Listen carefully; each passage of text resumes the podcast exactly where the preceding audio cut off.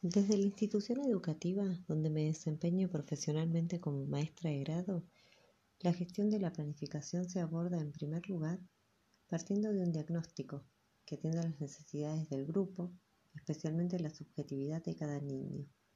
Esto se trabaja desde principio de año con el equipo directivo, adecuando los procesos de aprendizaje de los alumnos, sus tiempos, ritmos y el contexto. Se conversan sobre los objetivos, estrategias, evaluación y todos los elementos necesarios que serán tenidos en cuenta a contribuir a la calidad de la enseñanza. Se van realizando monitoreos y se revisa todo aquello que no está funcionando. Hasta aquí marco las fortalezas que hay a nivel institucional. Con respecto a las debilidades que se podrían mencionar, es la resistencia que ponen en ocasiones algunas docentes al momento de querer intercambiar estrategias o implementar nuevos recursos. Hay poca voluntad de intentar gestionar un cambio en este tipo de trabajo con respecto a la gestión de la planificación.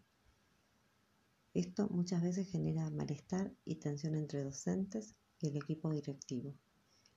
En opinión de Tereshi, 1999, los cambios que suelen generarse en el currículum siempre provocan tensiones y conflictos, tanto si se les considera como texto normativo y de regulación de la actividad formativa de la institución, como si se amplía su sentido a un conjunto de prácticas institucionales que se construyen cotidianamente en las escuelas, de los procesos de enseñar y aprender, de los modos de organizar a los docentes y a los alumnos, en la distribución de tiempos y espacios, etc.